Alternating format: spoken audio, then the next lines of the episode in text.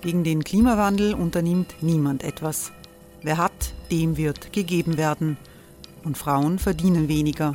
War ja immer schon so. Man ärgert sich und macht weiter. Was aber, wenn nicht? Wir haben eine Idee. Die Falter Arena macht die Bühne frei für Menschen und Projekte, die das Land verändern. Mein Name ist Eva Konzett. Ich leite das Politikressort im Falter. Und am Sonntag, den 26. Mai, veranstalten wir im Wiener Stadtsaal die nächste Falter Arena. Mit dabei unter anderem der ehemalige Politiker und Neosänger Matthias Strolz, Theresa Imre von Markter, Sonja Jöchtel von Love Politics oder Kari Ochsner von Ochsner Wärmepumpen. Machen statt jammern. Wir schauen uns an, wie das funktionieren kann. Kommen auch Sie vorbei. Alle Informationen und Tickets finden Sie unter falter.at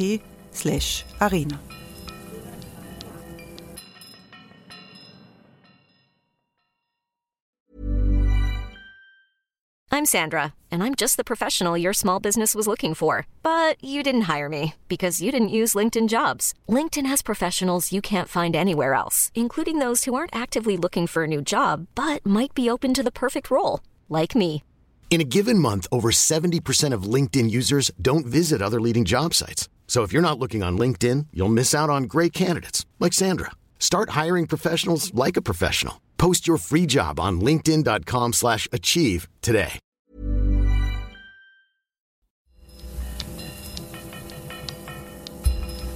Falter Radio, der Podcast mit Raimund Löw. Sehr herzlich willkommen zum Falter Radio für Samstag, den 20. Juli 2019. Anna Goldenberg hier.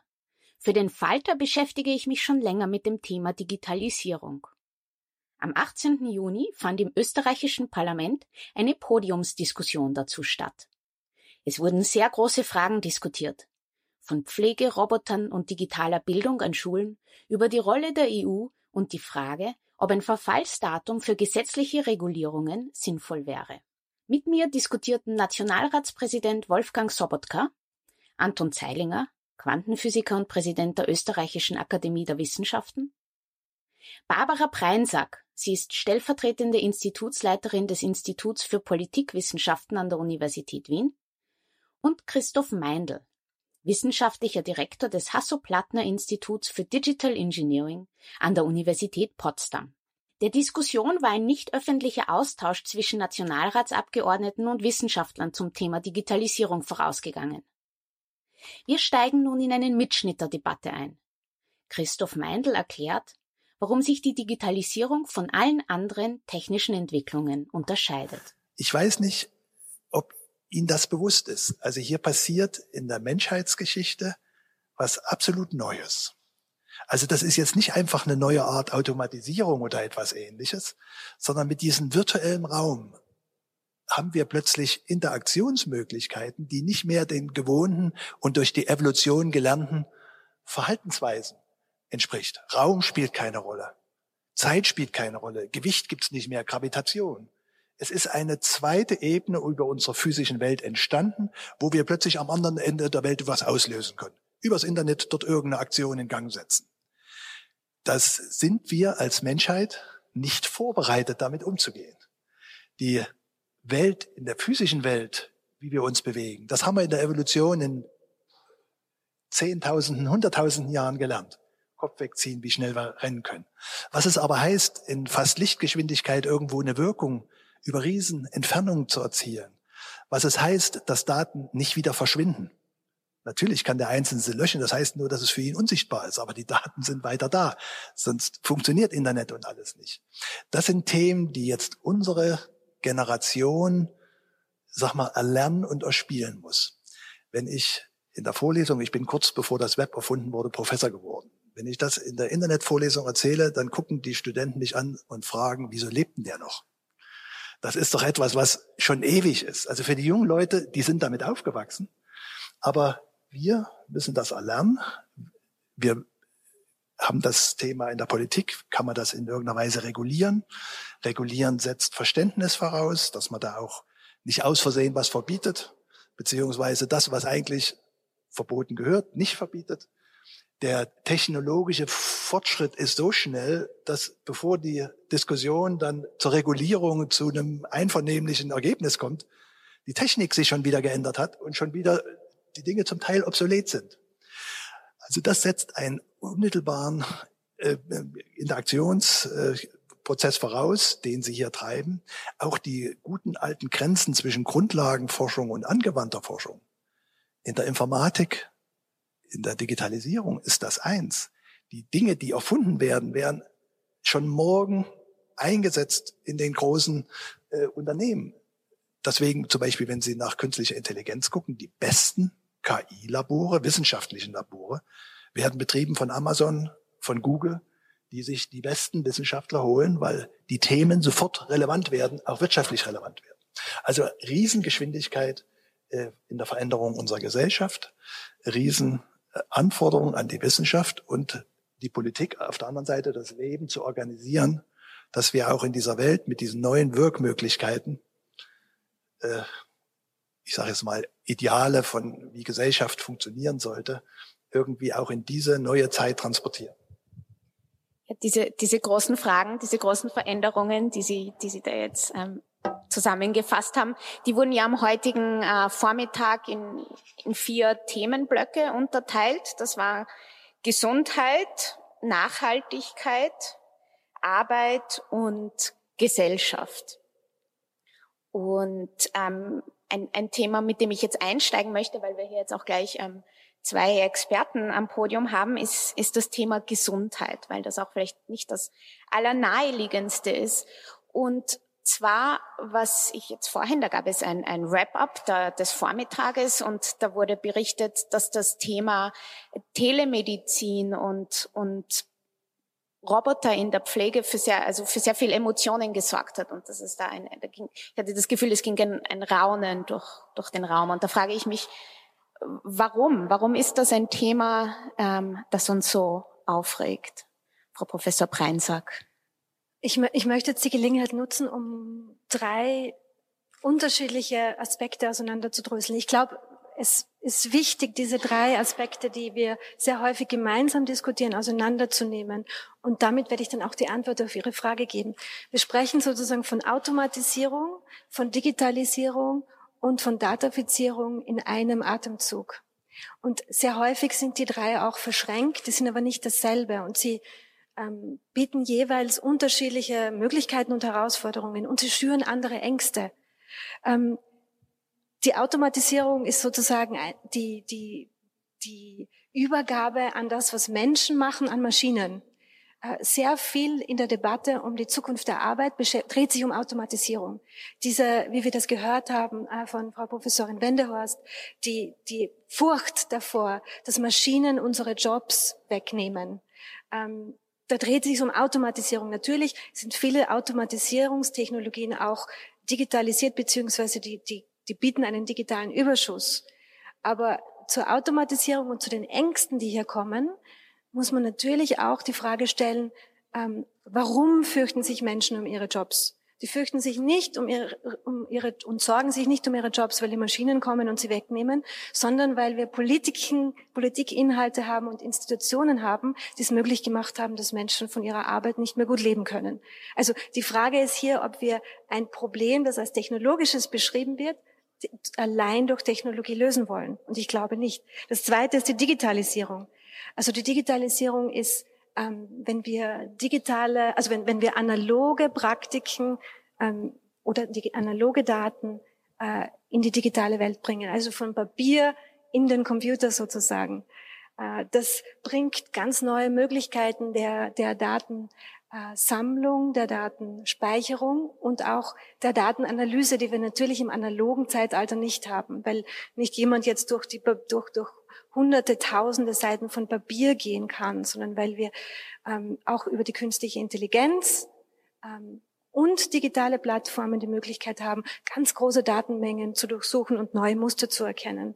Und das Dritte ist die Datafizierung. Und das betone ich deshalb, weil ich glaube, dass das ein Aspekt ist, der sehr viel ähm, Angst schafft. Und ich habe auch Ideen dazu, wie man dieser Angst begegnen kann, aber das, das Dazu kommen wir vielleicht später. Also die Datafizierung ist das, ähm, das Aufzeichnen von Daten über unsere Tätigkeiten, über unsere Körper, ähm, häufig heutzutage in digitaler Form. Aber es geht darum, dass man Daten aufzeichnet, die früher nicht aufgezeichnet wurden. Wenn ich heute einen Spaziergang um das Gebäude mache, haben mich vielleicht 25 Leute gesehen, aber das war nirgends gespeichert. Heute, wenn ich mein Handy mit habe, ist es datafiziert. Und man spricht auch ähm, in, in, der, in der Wissenschaft von dem Begriff der des Rückgangs der strukturellen Privatsphäre. Das ist kein Rückgang einer Privatsphäre, weil irgendjemand mir die nimmt, sondern allein aufgrund der Tatsache, aufgrund der Technologien, die mich umgeben, ähm, habe ich weniger Privatsphäre. Und wie gehen wir als Gesellschaft damit um? Äh, da, ist, da hat mir sozusagen noch niemand etwas getan. Aber das sind ganz, ganz wichtige Fragen. Die Daten, also die, die Datafizierung meines Lebens, meines Körpers, wer hat Kontrolle? Und ich glaube, das ist ein Aspekt, wo viele Leute sich fürchten. Das ist ein, ein berechtigte, eine berechtigte, diffuse Angst vor Kontrollverlust, weil wir wissen, dass man über mich vieles weiß. Ich weiß nicht mal, wer das weiß. Ich weiß nicht, wer Kontrolle darüber hat. Und ich habe das Gefühl, dass, ich, dass es eh egal ist, was ich tue, ich kann es nicht ändern. Es gibt bestimmte Groß, also bestimmte Leiter und Gründer von Großkonzernen, die sagen, es gibt heute keine Privatsphäre mehr. Schauen wir doch die jungen Leute an, die geben alles her. Die empirische Sozialforschung zeigt, das ist Resignation. Das ist kein Juhu, ich finde das ganz toll, dass äh, Mark Zuckerberg meine Daten hat und damit Geld macht, sondern das ist eine Resignation, dass Eltern sagen, wenn ich nicht in der WhatsApp-Gruppe bin, sehe ich nicht, was, die was der Elternverein macht. Dann mache ich es halt. Dass Leute sagen, wenn ich nicht auf Instagram bin, Jugendliche, dann bin ich nicht, dann existiere ich nicht als Mensch. Es ist kein Juhu, wir haben keine Privatsphäre mehr, ist heute alles transparent, das ist schön, sondern es ist Resignation. Und da ist der Auftrag auch an die, Polit an die Volksvertreterinnen und an die Volksvertreter, wollen wir so eine Gesellschaft haben oder wollen wir eine Gesellschaft, wo wir bestimmte äh, Datennutzungstechnologien und bestimmte Datafizierungsmöglichkeiten, also die Aufzeichnung von Daten, wo wir das vielleicht gar nicht wollen und wo wir sagen, wir verbieten das. Also der Ruf nach dem Gesetzgeber wird immer so abgetan als, ja, das sind die, die Verbieter und so weiter und die Ethikerinnen mit dem erhobenen Zeigefinger. Aber darum geht's nicht. Wir wollen eine Gesellschaft, die für Menschen lebenswert ist. Und digitale Technologien und Praktiken haben eine sehr wichtige Rolle. Aber wir müssen nicht alles das tun, was uns sozusagen die Technologieentwicklung bringt. Das, das dürfen Sie sich behalten. Ähm, ja, im, im Bereich der Gesundheit wäre zumindest mein Eindruck, da gibt es diese Resignation vielleicht noch nicht so ganz, weil man da noch nicht so weit ist jetzt, anders als zum Beispiel bei der Kommunikation. Und da wäre jetzt dann meine Frage an den Herrn Professor Meindl. Ähm, wie, wie wird das dann in, in 10, in 20 Jahren aussehen mit Daten und Gesundheit? Und wie können wir dann verhindern, dass wir dann so dieses Szenario haben, das die Frau Professor Preinsack jetzt so treffend beschrieben hat mit Angst und Resignation? Also ich glaube, die Veränderungen gehen schon los. Ich weiß nicht, wie viele auf ihren Smartphones zum Beispiel Schrittzähler haben. Äh, wie viele Armbänder, also bei den Studenten, diese Uhren, diese Smartwatches oder diese Gesundheitstrecker, Armbänder, sind schon relativ verbreitet. Und die produzieren permanent Daten. Die produzieren Daten und erinnern Sie daran, heute noch nicht genug Treppen gestiegen oder heute noch nicht genug gelaufen, hat was mit Gesundheit zu tun. Die interessieren Sie, wenn Sie die Smartwatches haben, äh, zum Beispiel äh, Herz äh, bis zum EKG äh, kann man heute schon mit Uhren sehr genaue Dinge machen. Ich glaube, durch die Digitalisierung, wir nennen das Digital Health, wird es einen ganz grundsätzlichen Paradigmenwechsel geben. Zurzeit beschäftigen wir uns mit Gesundheit, wenn wir krank sind. Wenn wir ins Krankenhaus kommen, dann findet eine Behandlung statt. Eigentlich kennt uns das Krankenhaus gar nicht, weil das letzte Mal waren wir vielleicht vor zehn Jahren im Krankenhaus oder vielleicht in diesem Krankenhaus noch nie. Und aus diesem Nichtkenntnis und der Beobachtung, was ist jetzt im Moment mit dem kranken Menschen, werden dann Behandlungsstrategien, Medikamentierung abgeleitet. Viel sinnvoller ist es ja, irgendwie den gesunden Menschen zu beobachten und zu sehen, was ist denn jetzt im Krankheitsfall anders? Was ist denn äh, gemacht werden? Ganz typische Beispiele sind sowas zum Beispiel wie, wie, wie Bluthochdruck. Bluthochdruck, da, wenn das festgestellt wird, dann kriegt man so ein Gerät für 24 Stunden, damit die so eine halbwegs eine Vorstellung kriegen, wie das genau in diesem entsprechenden Körper funktioniert. Mit diesen Uhren haben sie eine permanente Aufzeichnung und es wird dem Arzt natürlich dann sofort möglich, Krankheitsfall zu sagen, Mensch, hier, äh, wir müssen das so und so medikamentieren. Es verschiebt sich also weg von diesem Krankenbehandeln hin zum Gesundbleiben. Dass Ihnen dieses, und das wird weitergehen mit diesen sogenannten Wearables, dass Sensoren in der Kleidung sind, irgendwelche Instrumente am Körper, äh, später vielleicht auch sogar im Körper, die helfen zu wissen, wie funktioniert mein Körper mit dem Ziel der Gesunderhaltung. Das kann man jetzt natürlich von der anderen Seite sehen, nicht? Das kann man sagen, permanent wird mein Körper beobachtet. Was passiert hier? Will ich das eigentlich? Auf der anderen Seite die Erfolge bei der Behandlung von Krankheiten, bei der Einstellung mit Medikamenten sind natürlich viel höher und viel besser und viel schonender mit diesen Technologien. Also hier wird etwas durch Digitalisierung grundsätzlich in unserem Gesundheitssystem sich ändern, weg von Behandlung von Kranken hin zur Erhaltung von Gesundheit oder Prävention. Wir haben das ja heute in unserer äh, Arbeitsgruppe äh, diskutiert. Wenn man sich das traditionelle System anguckt, Ärzte werden bezahlt über die Behandlung von Krankheiten. Ärzte werden nicht bezahlt für die Erhaltung der Gesundheit. Krankenhäuser werden bezahlt, wenn sie eine Behandlung durchführen, werden nicht dafür bezahlt, dass der Patient gar nicht mehr kommt, weil das schon vorher mit entsprechenden Methoden also gar nicht mehr zu dieser schlimmen Krankheit oder zu diesem Ausbruch kommt. Also hier führt das, was inhaltlich durch die Technologie getrieben ist, zu ganz vielen Fragestellungen, wie wir in Zukunft entsprechend das Gesundheitssystem organisieren. Und es ist auch sofort klar, dass da ganz viele Leute nicht Hurra sagen zu dieser Veränderung. Und deswegen ist wichtig auch dieser Gespräch zwischen dem, wo man wissenschaftlich vielleicht schon zwei, drei, fünf Jahre weiter sieht, wohin Entwicklung läuft, mit den Verantwortlichen in der Politik, die das System organisieren müssen für die Gesellschaft. Äh, insofern das Format und heute unsere Diskussion sehr erhellend. Bitte sehr. Darf ich dazu was sagen? Äh, die Idee ist, ist nicht neu, äh, dass Ärzte zuständig sind, um die Gesundheit zu erhalten. Wenn ich, man braucht sich nur anschauen, Sie werden es heute bei Ihrem Vortrag sehen, wenn Sie da am Podium stehen, ist vis-à-vis -vis von Ihnen eine Allegorie, die die Medizin darstellt. Und der Wahlspruch darunter heißt Ars tuende et reparande valetudines. Das heißt, die Kunst, die Gesundheit zu erhalten und wiederherzustellen. Äh, und in meinen Augen hat das auch sehr wenig mit Digitalisierung zu tun. Äh, sozusagen die Grundeinstellung, dass, dass, er, dass die Medizin dafür äh, zuständig ist, die Leute gesund zu halten. Natürlich kann, kann die kann Digitalisierung helfen, Daten zu erfassen und so weiter. Klar, natürlich. Aber die, Grund, die Grundfrage ist eigentlich eine viel frühere. Und ich möchte dazu noch einen Punkt sagen. Äh, wenn Sie jetzt ihr, Ihren Schrittzähler äh, erwähnen, I have news for you. Also wenn Sie, wenn Sie, ich, also ich gehe davon aus, dass meine Schritte ohne dies gezählt werden, ob ich jetzt einen Schrittzähler einschalte oder nicht. Und ich gehe davon aus, dass wenn wir wirklich über etwas sprechen wollen, dann schalten wir nicht nur das Handy aus, sondern wir lassen es zurück und gehen irgendwo im Wald spazieren. Ich glaube, das ist schon die, das ist heute schon die Tatsache. Frau Professor Breinsack hat wetzt schon im Sessel. Nein, ich wetz noch nicht. Aber ich glaube, das ist sehr wichtig, was Sie angesprochen haben. Es ist keine neue Idee.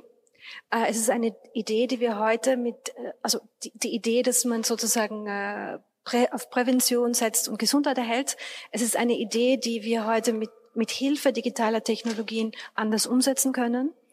Und es ist auch wichtig zu sagen, dass, dass wir, dass die wichtigste Frage die ist, wie wir sozusagen die digitalen Technologien nutzen für Zwecke, die den Menschen helfen. Und hier gibt es im Gesundheitsbereich also ganz, ganz, ganz wichtige Punkte, wo wir sozusagen äh, in einer Weise, dass die, die Daten schützen und die gemeinnützig sind, das wissen wir aus der empirischen Forschung, das ist den Menschen wichtig, dass wir hier ähm, gute Dinge bewirken.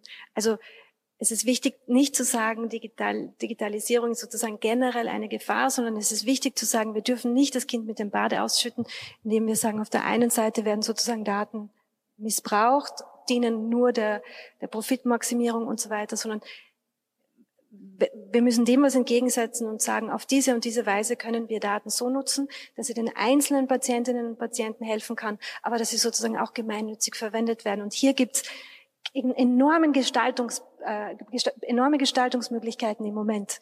Weil das ist ein Bereich, wo wir erst begonnen haben, nicht nur in Österreich, sondern, sondern weltweit, wo wir erst begonnen haben, die Infrastrukturen und die Prozesse aufzubauen, wie wir das machen. Also wie machen wir diesen Paradigmenwechsel hin von äh, reaktiver Medizin zur proaktiver Medizin ähm, und hin von der, also weg von der Schnappschussmedizin, die die Daten immer nur dann aufzeichnet, wenn die Menschen schon krank sind, hin zu einer ähm, äh, begleitenden Medizin. Das ist vielleicht ein besserer Begriff als die Überwachungsmedizin. Das ist natürlich eine der Schreckensbilder. Wir könnten wahrscheinlich noch den restlichen Tag über das Thema Gesundheit sprechen, aber ich möchte auch noch zu den anderen Themen kommen, die am Vormittag angesprochen worden wurden. Eines war auch das Thema Nachhaltigkeit, wo es einerseits darum ging, wie, wie gehen wir mit diesem erhöhten Stromverbrauch um. Ich habe mir dann notiert, ähm, Kryptowährung zu erzeugen, das braucht so viel Strom wie ganz Singapur. Und auch Streaming ist, ist viel ähm, energieaufwendiger als zum Beispiel eine, eine CD zu, zu machen. Ähm, was, und was ebenfalls zum Thema, Nach, zum Thema Nachhaltigkeit gehört, ist die Frage der Bildung. Und das fand ich unglaublich spannend. Diese Frage, die, die, die junge Generation, die jetzt in der Schule ist und die zum Teil an den Universitäten ist, ist mit der Digitalisierung aufgewachsen und die Generation der Lehrenden noch nicht unbedingt. Und wie geht man mit sowas um? Ähm, Herr Professor Zeilinger, vielleicht Sie können, Sie können Quantenphysik erklären. Wie können Lehrende die Digitalisierung erklären? Ich möchte vielleicht einen Punkt mich noch beziehen. Äh, und das ist ganz wichtig, weil Sie gerade den Generation, die Generationenunterschied wieder angesprochen haben zwischen jungen Menschen und älteren äh, Menschen. Äh, an unserem Tisch wurde eine, eine Studie erwähnt, nach der junge Menschen, die digital aufgewachsen sind, sich überhaupt keine Sorgen machen über den digitalen Footprint. Das ist ein Thema der Älteren. Das ist eine interessante Beobachtung. Ich, ich kann die Studie nicht zitieren. Ich habe, das habe ich gehört an unserem Tisch. Das äh, müsste man nochmal nachsehen. Das heißt, das erzählt schon, äh, schon ein bisschen was über die sozusagen Betonung der Befindlichkeiten und Ängste, die, die existieren. Wer formuliert die wirklich? Nämlich was es Digitalisierung betrifft, nicht? Andere Sachen sind was anderes. Ja, äh, zu, zu, zu den Schulen, äh, ja, ich habe einmal vor vielen Jahren, jetzt werden Sie mich alle an die Wand stellen, ich habe vor vielen Jahren der Frau Ministerin Gera einmal gesagt, wurde ich gefragt, was würden Sie machen, um das Schulsystem zu verbessern? Und damals ist es gerade aufgekommen, äh, Computer in den Klassenzimmern aufzustellen. Da habe ich gesagt, das hat doch keinen Sinn, weil da verstehen die Jungen mehr als die Lehrer. Sondern ich würde das klassische Gymnasium wieder einführen. Ich weise darauf hin, dass, dass diese, diese Ausbildung, sozusagen die wirklich klassische Standardausbildung, äh, die sozusagen nicht an die Befindlichkeiten orientiert ist, sondern an Inhalten, das ist das, was wir benötigen. Und dann ist es schon sekundär, welche konkreten Inhalte vermittelt werden, denn die Leute lernen dadurch Denken und Unabhängigkeit. Quality sleep is essential. That's why the Sleep Number Smart Bed is designed for your ever-evolving sleep needs. Need a bed that's firmer or softer on either side? Helps you sleep at a comfortable temperature? Sleep Number Smart Beds let you individualize your comfort so you sleep better together. JD Power ranks Sleep Number number 1 in customer satisfaction with mattresses purchased in-store. And now, save 50% on the Sleep Number limited edition Smart Bed for a limited time. For JD Power 2023 award information, visit jdpower.com/awards. Only at a Sleep Number store or sleepnumber.com. Wie, wie sieht das der Informatiker?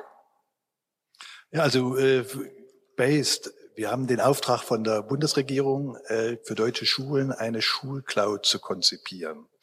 Schulcloud äh, im Sinne von einer digitalen Bildungsumgebung, in der ein Lehrer, wann immer er es für sinnvoll hält, auch digitale Lern- und Lehrsysteme nutzen kann.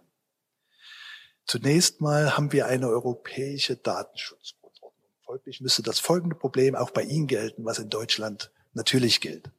Ein Lehrer macht sich dort strafbar, wenn er eine digitale Lernsoftware, zum Beispiel einen Vokabeltrainer im Unterricht einsetzt, ohne dass er nicht die schriftliche Zustimmung aller Eltern hat.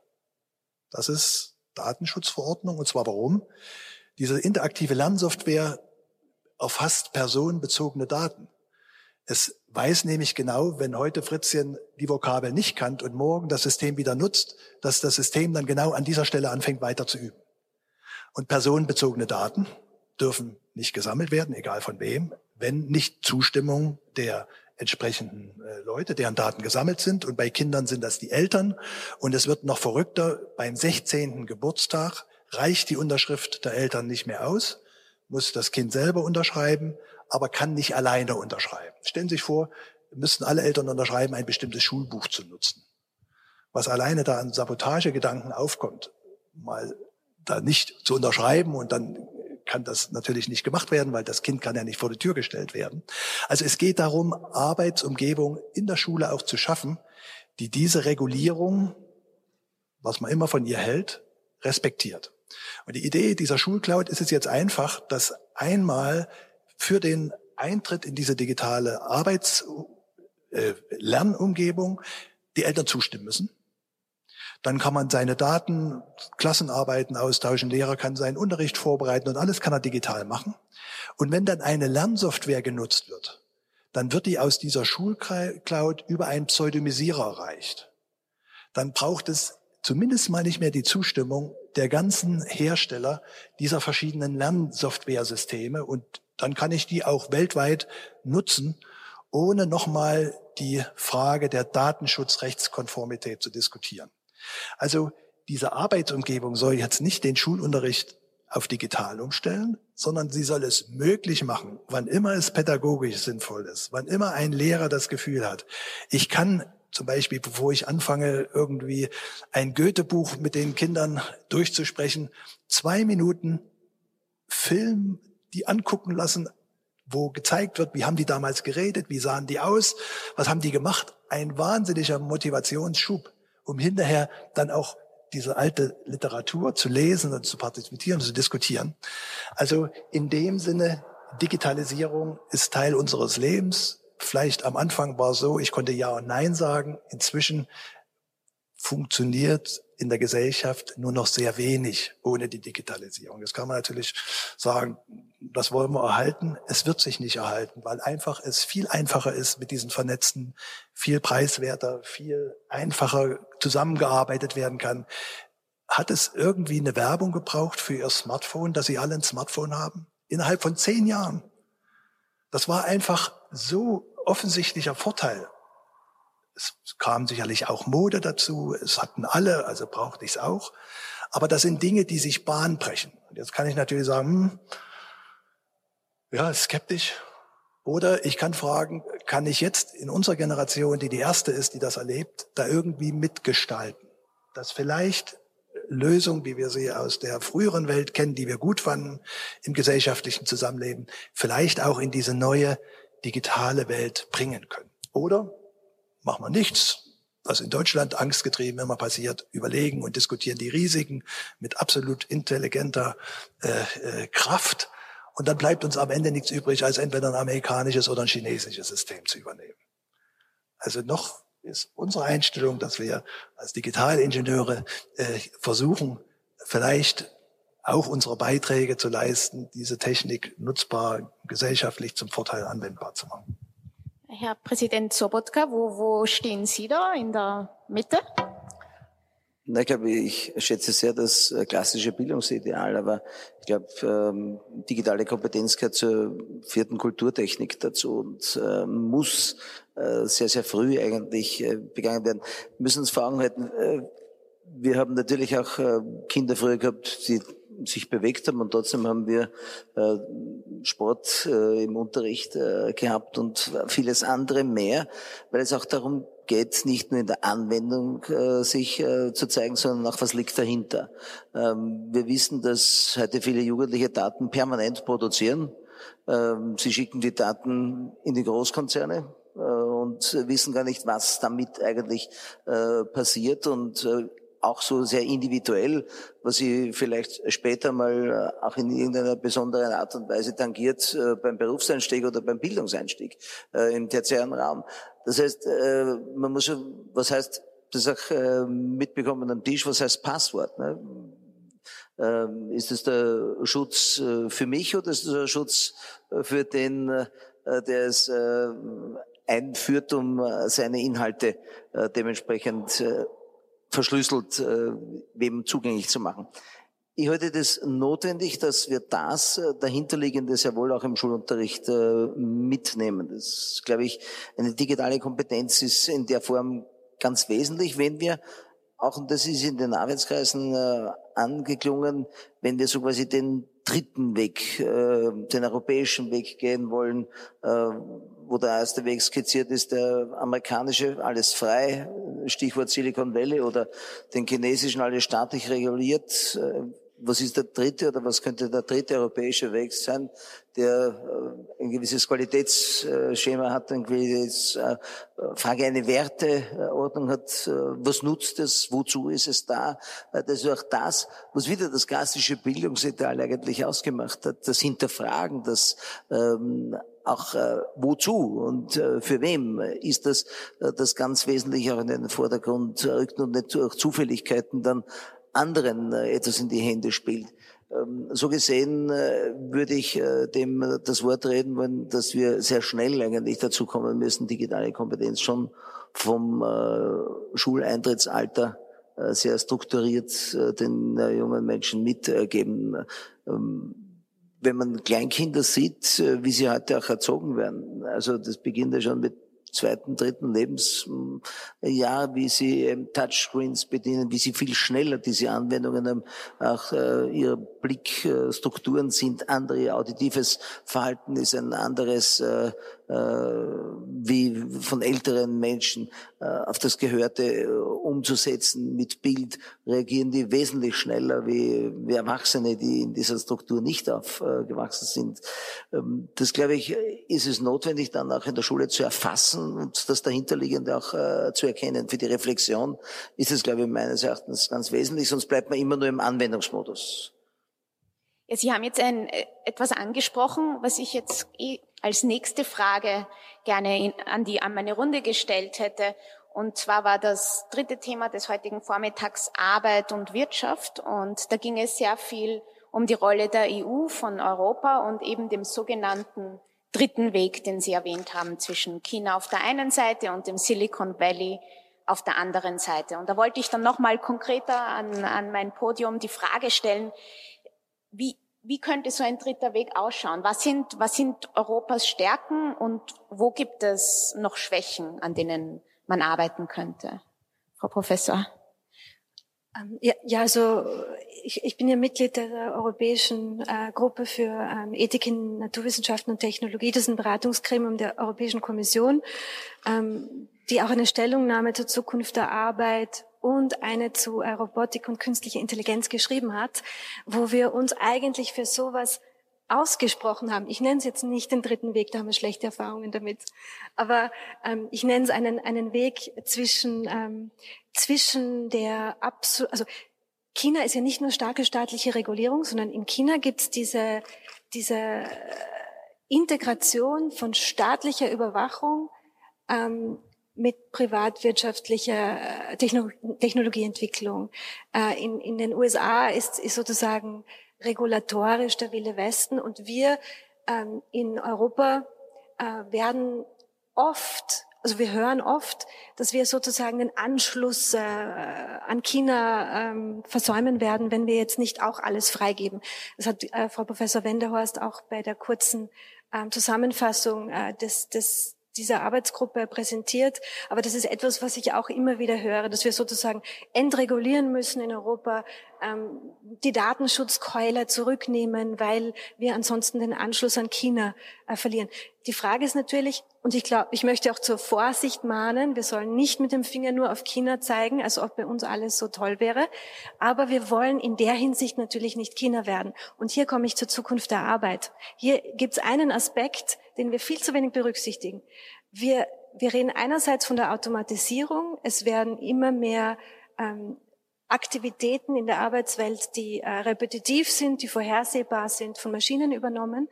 Das führt weltweit ähm, und insbesondere in den Entwicklungsländern zu, einem, äh, zu einer Entwicklung, die man Reshoring nennt. Das heißt, wo werden die großen Fabriken gebaut? Nicht in den Niedriglohnländern, sondern in, den, in Bayern ja, zum Beispiel. Weil, weil man nicht mehr die billigen Arbeitskräfte braucht, sondern weil man sich viele Konzerne dafür entscheiden, in, in Länder zu gehen, wo es politische und ökonomische Stabilität gibt und, und da sind wir bei der Bildung, wo es Humankapital gibt, um jetzt mal Menschen also so zu bezeichnen, Humankapital, das nicht nur digitale ähm, Technologien anwenden kann, sondern die kritisch und kreativ mit Technologien umgehen können. Das heißt, Kreativität ähm, und kritikfähiges umgehen, müssen wir eigentlich fördern. Da stellt sich eine große Frage daran, was das Bildungssystem in Zukunft leisten soll und muss.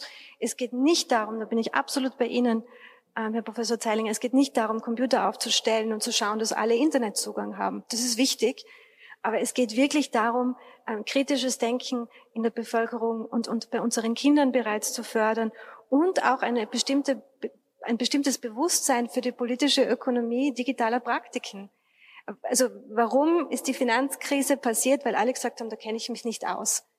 Wollen wir nach Big Pharma Big Data haben? Oder wollen wir statt der Finanzkrise jetzt eine Big Data Krise haben, weil alle sagen, da kenne ich mich nicht aus. Nein, also ich glaube, gerade wir haben es im Gesundheitsbereich auch diskutiert. Wir wollen Menschen haben, die sich bewusst dafür entscheiden und kritisch damit umgehen können, dass wir zum Beispiel unsere Gesundheitsdaten nutzen zur Personalisierung, zu anderen positiven Entwicklungen in einer Art und Weise, dass sie mir nutzen und dass sie anderen Menschen nutzen und dass die Daten sicher sind. Und ich glaube, mit diesen, äh, mit solchen Entscheidungen ähm, kann man sich auch als Standort positionieren und nicht damit, dass man sagt, wir brauchen äh, niedrigere Löhne und mehr Maschinen und Leute, die äh, die Computer benutzen können. Da darf man auch nicht vergessen, und das möchte ich nur kurz in den Raum stellen, ohne es zu diskutieren, ähm, die Benutzung digitaler Technologien wird ja immer anthropomorpher. Das heißt, es wird eigentlich immer natürlicher. Wir, wir benutzen ja jetzt schon oft keine Tastatur mehr. Und in Zukunft werden wir, in naher Zukunft werden wir über über Sprache und Gesten kommunizieren. Wir brauchen nicht mehr unseren Kindern zu lernen, wie man jetzt schnell tippt und, und, und wie man äh, bestimmte Instrumente verwendet, sondern wie interagieren wir? Komplementarität ist das Schlagwort. Wie interagieren wir mit Maschinen und wie machen wir in dieser Interaktion, wie stellen wir sicher, dass die Menschen sozusagen meaningful human control, die, die sinnvolle menschliche Kontrolle behalten. Persönlich, aber auch kollektiv als, als Gesellschaft. Ja, vielen Dank.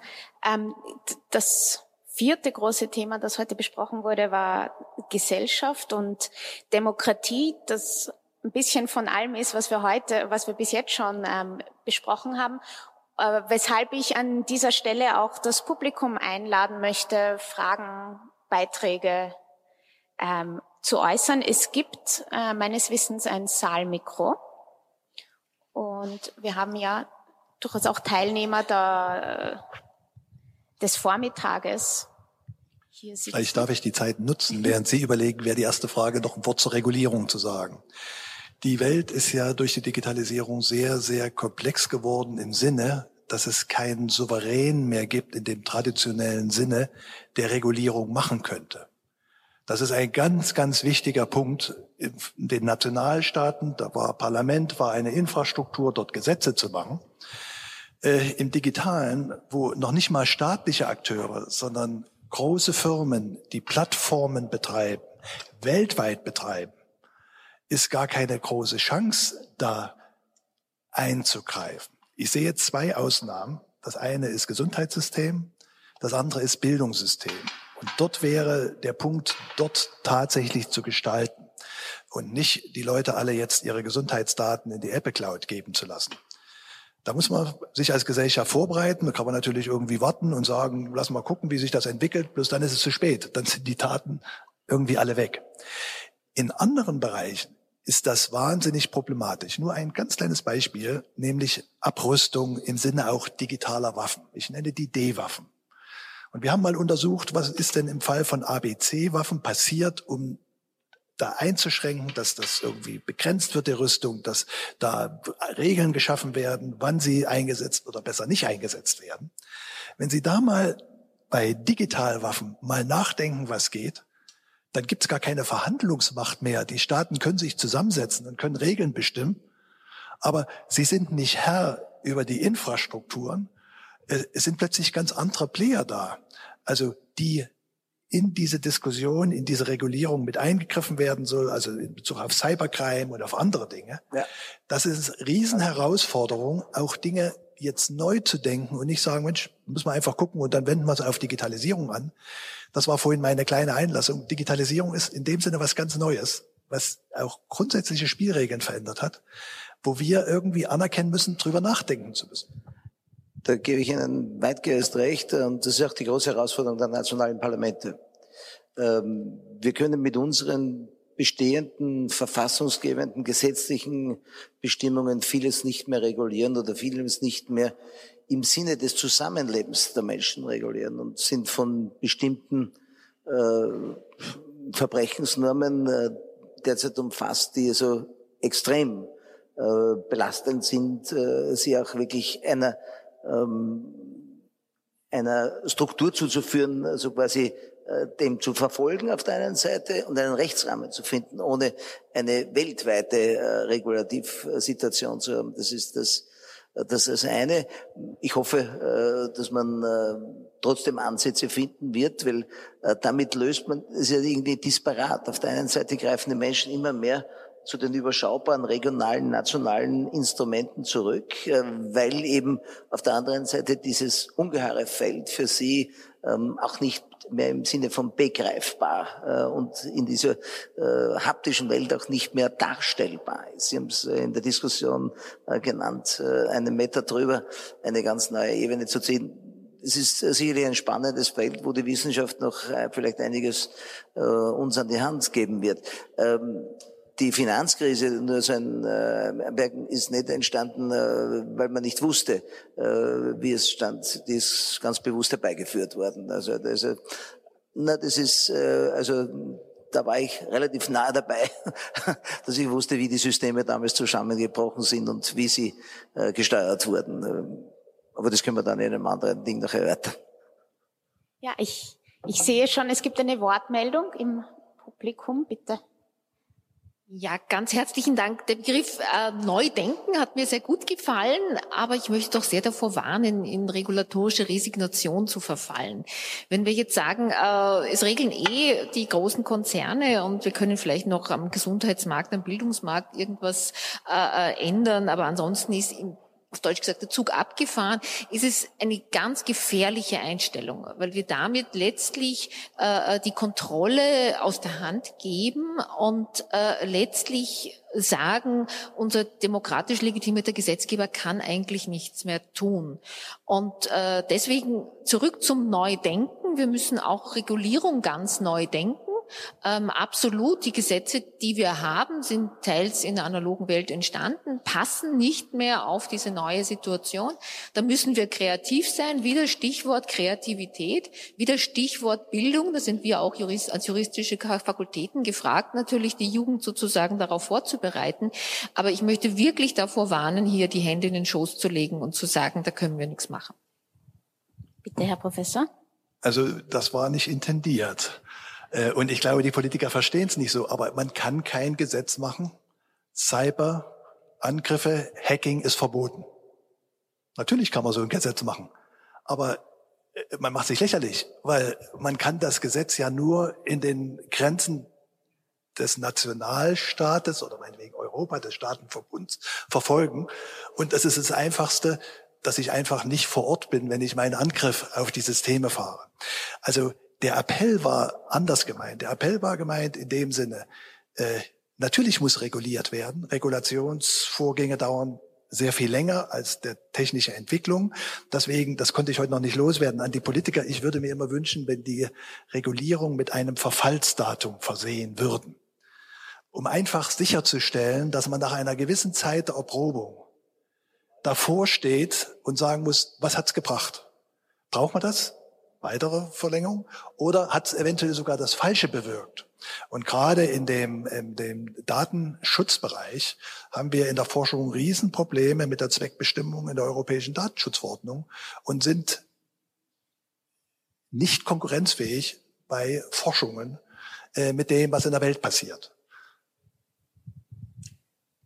Bitte, Frau Professor. Also ich, ich höre, was Sie sagen. Ich möchte trotzdem ähm, betonen, dass wir natürlich sagen können, Cyberkriminalität ist verboten. Wir sagen ja auch, Mord ist verboten und wir wissen, dass trotzdem gemordet wird. Also es ist schon wichtig und ich möchte ich unterstreichen, was Frau Professor Wendehorst gesagt hat.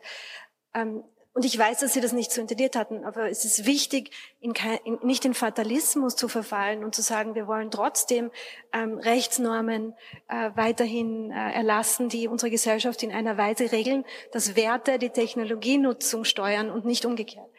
Ähm, das, das, war jetzt, äh, das war jetzt das, was mir am wichtigsten war. Und es ist, glaube ich, auch wichtig zu sagen, dass die Datenschutzgrundverordnung das ja in gewisser Weise tut. Also hier bei der Datenschutzgrundverordnung sehen wir ja, dass, ähm, die, dass das Rechtsetzung Effekte haben kann, die durchaus das Handeln von äh, Firmen und Konzernen und privaten ähm, Organis also von, von kleineren Unternehmen steuert.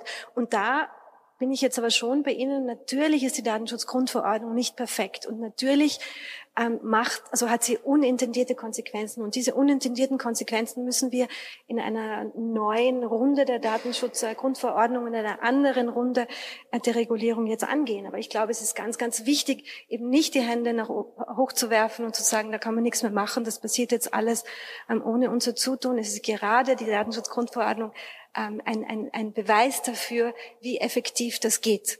Und wir müssen auch vorsichtig sein, dass wir nicht unsere berechtigte Kritik an der Datenschutzgrundverordnung ähm, ähm, so interpretieren, dass wir sagen, das sollte sich jetzt der europäische, äh, die europäische Rechtsetzung zurückziehen.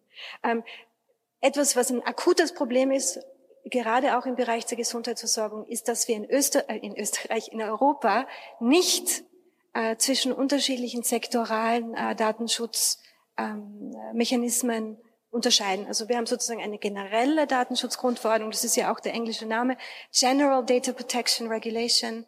Ähm, wir unterscheiden hier nicht zwischen Datennutzung, die jetzt dem reinen Marketingzwecken dient zum Beispiel, und Datennutzung, die dazu dient, die Gesundheitsversorgung zu verbessern. Und das ist ein Problem, das wir auf der europäischen Ebene angehen müssen und das wir aber auch in, in bestimmten Bereichen ähm, in, auf, der europäisch, auf der österreichischen Ebene angehen können. Wir haben eine weitere Frage im Publikum. Ja, danke. Äh, ich möchte äh, am Stichwort Kreativität äh, anknüpfen und ein bisschen von der Regulierung weggehen und auf den Aspekt hinweisen, dass jede Technologie menschengemacht ist und deshalb vor einem technologischen Determinismus warnen. Also weil es jetzt so ist, wie es ist und weil wir glauben, dass es in, einer halben, in einem halben Jahr so sein wird, wie wir jetzt annehmen, dass es sein wird, würde unterstellen, dass wir es nicht machen können. Äh, ich gebe schon zu, dass es äh, ganz mächtige ökonomische Interessen weltweit gibt, dass sich die Entwicklung so entwickelt, wie sie sich entwickelt. Aber wie Gesetze menschengemacht sind, wie Politik menschengemacht ist, ist auch Technologie menschengemacht. Und wir können, und es gibt Alternativen. Ich glaube, das ist ganz wichtig, dass wir zu ganz vielen Anwendungen, die wir möglicherweise kritisch beurteilen und zu Recht kritisch beurteilen, haben wir Alternativen. Die Frage ist nur, warum setzen sich die in unserem politischen Wirtschaftssystem nicht durch? Und was können wir tun, dass zum Beispiel Anwendungen, die sehr wohl die Privatsphäre schützen, aber die gleiche Funktionalität wie die anderen, die wir kritisieren, äh, bieten. Wie können wir denen zum Durchbruch verhelfen? Das wäre so ein Aspekt, der diesen europäischen Weg, um nicht den dritten zu nehmen, äh, sehr stark machen würde. Also nicht nur Regulierung, sondern vor allem die menschenzentrierte Technikgestaltung. Weil wir sollen ja aus der Digitalisierung nicht nur wirtschaftlichen Vorteil, sondern gesellschaftlichen Fortschritt, also ein besseres Leben für uns und in Wirklichkeit für die ganze Welt erarbeiten. Und das ist, glaube ich, die Frage. Und die wurde unter anderem auch an unserem Tisch zum Thema Digitalisierung und Gesellschaft sehr stark diskutiert. Ja, haben Sie eine Antwort auf diese große Frage, Herr Professor also, Meindl? Das Stichwort Kreativität. Vielleicht ganz kurz berichtet, wie wir unsere äh, äh, Leute ausbilden am Hasso-Plattner-Institut, natürlich mit einer starken Stiftung im Hintergrund. Es wird sehr ausgewählt, die Studenten, die äh, da zu uns kommen können, sind insgesamt 600. Es gibt Bachelor in IT Systems Engineering, äh, Bachelor und Master, Data Engineering, äh, Cyber Security, äh, IT-Systeme. Das ist also Ausbildung hocheffizienter, weltweit gesuchter Technologen. Was wir von allen diesen Studenten verlangen, dass sie Lehreinheiten in unserer D-School, School of Design Thinking, das ist etwas, äh, es gibt ein zweites Hasso-Plattner-Institut, es gibt mehrere, also es gibt eins an der Stanford-Universität. Und dieses Design Thinking dort ist ursprünglich mal ein informales Programm am Engineering Department gewesen, wo das, was nie passiert, nämlich dass Ingenieure, ich sag mal, mit äh, Kunsthochschulmethoden mal konfrontiert werden. Ingenieure werden immer sehr deduktiv, sehr analytisch aufgebaut. Kreativ ist ja manchmal was ganz anderes, von einem ganz anderen Blickwinkel, von anderem gucken. Äh, das haben wir bei uns integriert in die, in die Ausbildung. Äh, das Institut dort ist inzwischen eines der größten. Äh, dieses Design Thinking, drei Prinzipien. Einerseits sehr teamorientiert, immer vom Nutzer ausgehen, was im IT überhaupt nicht üblich ist, sondern da wird irgendwas gemacht und das stirbt oder frisst damit und das merkt man ja manchmal in der Bedienung. Also immer vom Anwender, vom, vom Menschen her denken. Äh, drittens Kreativtechniken, Räume, äh, iterative Entwicklungsdinge, um auch Fragen nicht beantworten zu können, aber auch Prototypen äh, mal zu erstellen, Antworten zu finden auf Themen, die es noch nicht so gab oder in einer anderen Weise. Also kreativ, wir sehen das ganz wichtig. Warum? Weil die IT-Ingenieure immer an einer Stelle sind, wo es um Innovation geht. Und wenn es um Innovation geht, ist die Frage, soll hier nur irgendein Stückchen, was vorher der Mensch gemacht hat, der Computer machen? Oder ist nicht mit den Möglichkeiten der Technologie dieser ganze Prozess, der ganze Service, das ganze Produkt eigentlich anders gestaltbar? Gestaltbar, nutzerzentrierter äh, und sowas. Es gibt daneben eine dritte Komponente, das ist Entrepreneurial Thinking das ist unsere E-School, School of Entrepreneurship, dass diese jungen Leute so ausgebildet eben auch nachdenken über Start-up, über Dinge zu bauen. Das ist, selbst wenn sie am Ende in großen Firmen landen, äh, wichtig, mal die volle Verantwortung zu spüren nach einer guten Ausbildung. Äh, über so einen neuen Service, ein neues Produkt, wie bringe ich das ins Leben, wie finde ich überhaupt, was die Menschen brauchen, wie finde ich überhaupt so eine Idee und wie implementiere ich es. Also Kreativität ist ganz wichtig und es reicht nicht einfach nur Technologen auszubilden, sondern es reicht auch nicht zu sagen, hier machen wir die Kreativen und hier die Technologen. Dieser Dialog, das war in der Vergangenheit, funktioniert nicht. Da ist die Welt zu komplex. Sondern es muss den einzelnen Leuten mitgegeben werden. Herr Präsident Sobotka, inwiefern ist sowas auch eine politische Frage, wie weit man ähm, in solche Innovationen erlaubt und wie, wie weit macht man mit? Schwierige Frage. Ich glaube, äh, da ist natürlich gerade im, im wirtschaftlichen Bereich weniger Regulierung und im Ausbildungsbereich, im derzeitigen Bereich weniger Regulierung, mehr Möglichkeiten äh, öffnet. Ich glaube, wenn man das verbindet, was Sie jetzt äh, in der Ausbildung im tertiären Bereich ansprechen, dann ist das, was eigentlich in der Grundschule eigentlich da ist, äh, dass dort die Fähigkeiten für äh, Zeichnen, Musizieren, ähm, also das, was wirklich das ausmacht, nicht zurückzudrängen ist, sondern eigentlich äh, intensivst vorangetrieben werden soll. Wir haben viel zu viel kognitive Inhalte. Wir kennen das aus großen Studien in äh, äh, Kanada, aber auch in Ungarn, dass äh, auch wenn man aus den sogenannten kognitiven Fächern Stunden wegnimmt und sie mehr mit äh, Musik oder mit Zeichnen oder mit äh, Turnen oder mit äh, Sport äh, für die, die gleichen Fähigkeiten, die dann auch abrufbar sind, wenn die Menschen dann in einer anderen Lebensphase sich äh, befinden. Ähm, wie aber die Politik darauf reagieren sollte, das ist ein großer Diskussionsraum, nämlich ähm, diese Freiheiten zuzulassen. Wo muss ich dann äh, regulativ eingreifen? Ich bin äh, von meiner Grundeinstellung schon einmal dafür, äh, möglichst viel zuzulassen und wenig zu regulieren. Und erst dann zu sehen, wo ist die Regulation notwendig, um so quasi den Einzelnen zu schützen. Ne? Wir haben sicherlich in Österreich nicht äh, zu wenig Regulation. Also wir haben mit Sicherheit äh, zu viel Regulation. Die Frage ist auch, wo ist sie vernünftig? Kann sehr viel dem, dem Vorschlag abgewinnen, Gesetze auf Zeit zu machen. Gar keine Frage. Ne? Wir haben einen Riesenpalast, da sieht man schon, äh, die Bundesverfassung ist so dick und unsere Verfassung hat äh, mehrere Dezimeter. Also da sieht man schon, äh, dass wir eher als Österreicher sehr regulativ veranlagt sind und manches regeln wollen, äh, bevor es entsteht, wird nicht funktionieren. Mehr zuzulassen ist sicherlich ein Weg, der ja, ist nicht nur deutschsprachig, ja, wahrscheinlich. Ne? Darf ich dazu? Bitte. Also, äh, wenn ich dich richtig verstanden habe, äh, dann stimme ich überein in, in dem Ziel oder in der, was das Bildungswesen äh, äh, bestimmt, dass man mehr Diversität haben sollte. Und dann hätte man, heute ist es ein Modewort, das freie Spiel der Kräfte, aber andere Kräfte, äh, dann wird sich schon herausstellen, welche Schulen äh, von welchen Schülern besucht werden und so weiter. Ich glaube, es wird zu viel vorgegeben. Das ist meine persönliche Meinung.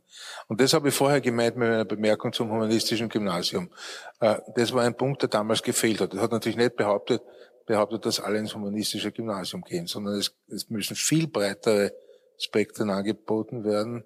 Und mir sagen die Leute, dass es im Bildungsbereich ohne dies freier zuging, als es meistens gehandhabt wird mit den Lehrern freier möglich ja, wäre. Die Schule wird auch nicht wird. alles regulieren. Wir wissen, wie massiv ja. Äh, determinierend das Elternhaus ist. Ne? Ja. Äh, weil äh, wenn die Schule das nicht anbietet, wo gehen die, die geben die Kinder oder werden die Kinder hingegeben von den Eltern in die Sportvereine, in die Musikschulen, die Kinderunis, äh, ich glaube, ich weiß nicht, wie viele in den letzten Jahren Kinderunis entstanden sind über das ganze Land.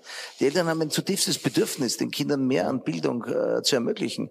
Äh, wir haben in den ersten Klassen 18, 19, 20 Schulstunden.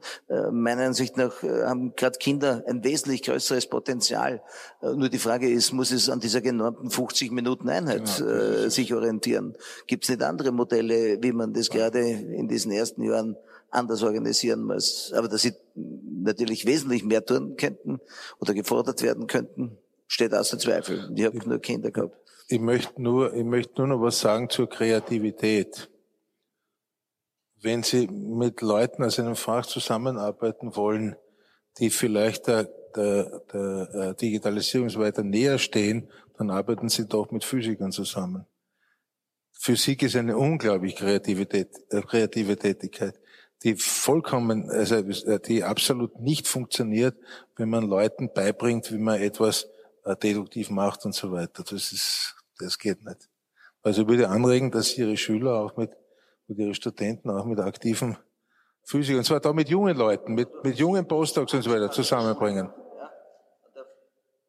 Physik nicht zum Angstfach in der Schule mutieren? Na, für mich war es nicht. Na, für dich nicht, aber für wenige. Ne?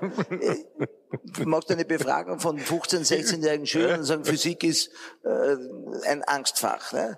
Also das schöne Entdecken, dort liegt es an der Pädagogik der Kolleginnen und Kollegen, die das immer als Exklusivitätsmerkmal betreiben. Oder viele zumindest, möchte ich es verallgemeinern. Ein Kompliment an die Physiker. Sie schaffen es, äh, die, alle, die Physik studieren, äh, Modelle auch von dann irgendwelchen Problemstellungen zu entwickeln, die dann Grundlage für die Lösung sind.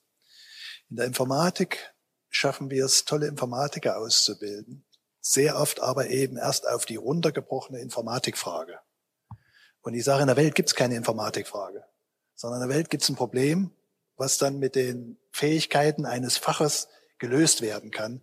Und das ist etwas, wo wir auch viel Wert drauf legen, äh, durch, durch praktische, äh, sehr viel, wir arbeiten sehr viel zusammen mit der Gesellschaft, ja, dass irgendwie dieser, diese Differenz eben auch von Informatikern überbrückt wird. Aber Physiker können das vom Studium her.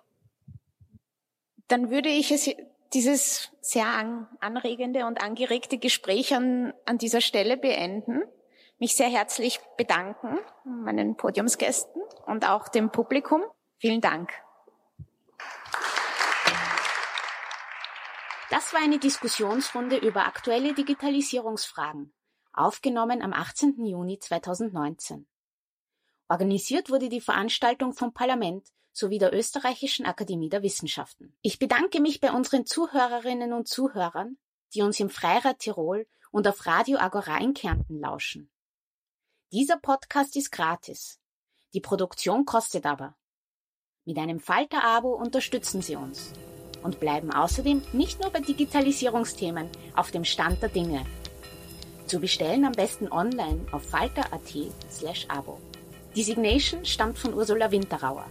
Vielen Dank und bis zur nächsten Folge.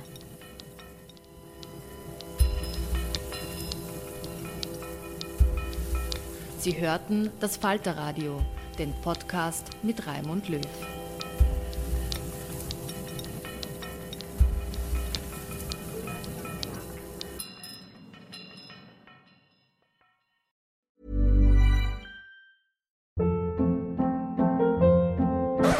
Up. What was that? Boring. No flavor. That was as bad as those leftovers you ate all week. Kiki Palmer here, and it's time to say hello to something fresh and guilt-free. Hello Fresh. Jazz up dinner with pecan-crusted chicken or garlic butter shrimp scampi. Now that's music to my mouth. Hello Fresh. Let's get this dinner party started. Discover all the delicious possibilities at hellofresh.com.